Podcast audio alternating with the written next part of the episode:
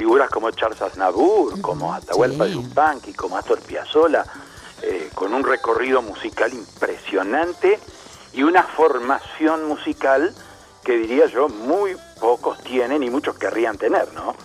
Así que bueno, eh, Jairo, en el día de su cumpleaños. Bueno, eh, ¿está María Gabriela? Sí, está Gaby en línea, vamos a saludarla. Bueno, la compartimos, ¿eh, María Silvia? ¿Cómo está María Gabriela? Buen día. Buen día, Carlos, buen día, Silvia, y buen día para toda la audiencia. Es un gusto enorme para mí estar en contacto con ustedes. También para nosotros, ¿eh? Hola Gaby. Bueno, contanos un poquito cómo se vive esto. Todo el mundo habla de nevadas en Córdoba. Totalmente, mira, le contaba a Gustavo en la producción que desde las 5 de la mañana estoy como los chicos, eh, haciendo muñequitos de nieve, sacando fotos, eh, bueno, también filmando aquí en la falda, pero no solamente en la falda, en todo Córdoba, en los diferentes barrios también de la ciudad de Córdoba, que desde el 2007 al menos en lo que es la ciudad de Córdoba no, no nevaba. Y acá tuvimos hace tres años, el primero de septiembre, blanco también en todo el Valle de Punilla, así que disfrutando, bueno, de, de la nieve y de un tiempo un poco frío también, porque hay que abrigarse.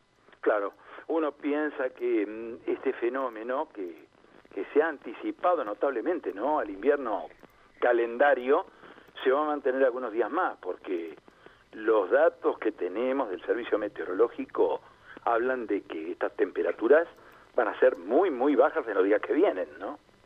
Totalmente, el pronóstico lo está diciendo, en el día de mañana al menos ya tenemos, eh, bueno, una, una, una visión de tener 3 grados bajo cero. Ahora en este, en este momento estamos teniendo un grado bajo cero y de sensación térmica 3 grados bajo cero. Mañana un poco menos, por lo cual calculo que va a continuar también la nevada y comentarles también que el camino de las altas cumbres está cortado, el camino del cuadrado también, parte del camino a Río Ceballos, Sierras Chicas, hacia lo que es la ciudad de Córdoba también, bueno, por muchísima nieve en la calzada, por lo cual la Policía Caminera ha emitido estos comunicados para que, bueno, todos los que se puedan mover a esta hora y tendrían que ir moviéndose interdepartamentalmente tengan cuidado al transitar por esos lugares. Claro, eh, inclusive en algunos casos para poder viajar con dispositivos especiales, ¿no?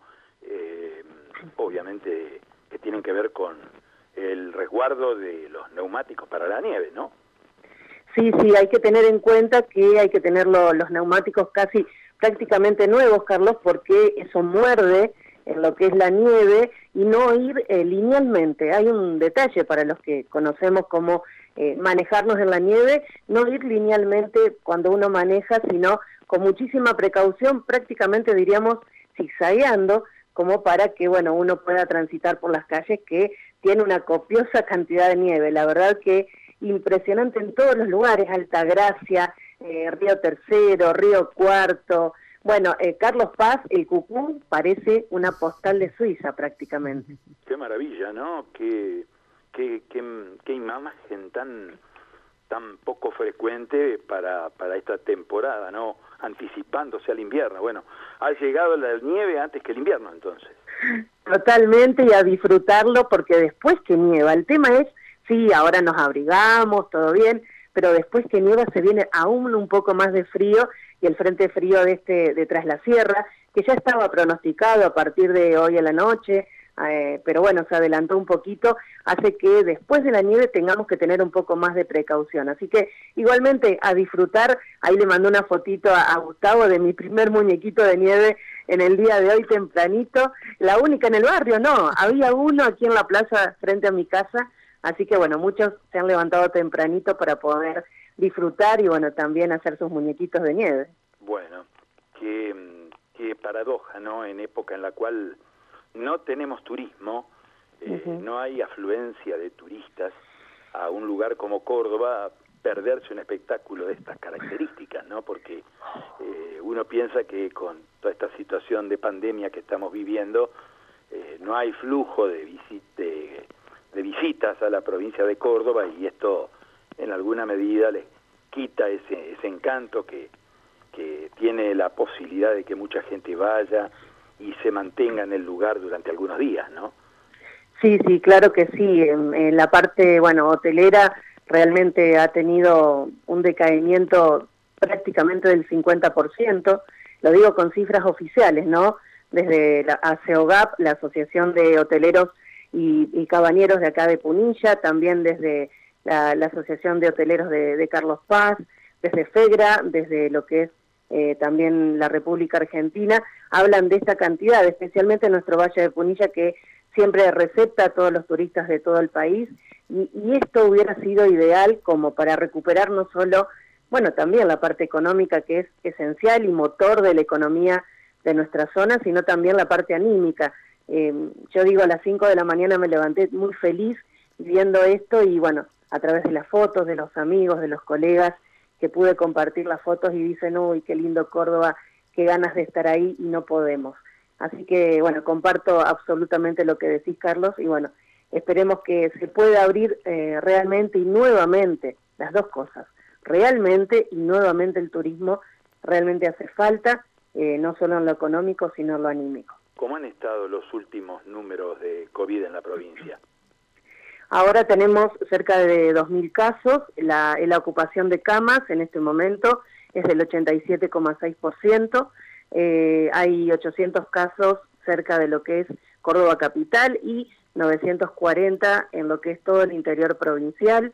Eh, se están esperando para este fin de semana segunda dosis de AstraZeneca, así que bueno, estamos ahí, constantes, y esperando algunas definiciones para este fin de semana, porque en el día de hoy se van a reunir el ministro de Salud, también el secretario de Gobierno, con intendentes y también jefes comunales para ver cómo va a continuar esto después del 18, ya que bueno, algunas, eh, algunas localidades también eh, estuvieron viendo de cómo continuar con esto porque sus economías también se están viendo muy afectadas y bueno, se necesita ayuda también a través del gobierno y tener algunas pautas un poco más claras en el proceder. Sí, se entiende.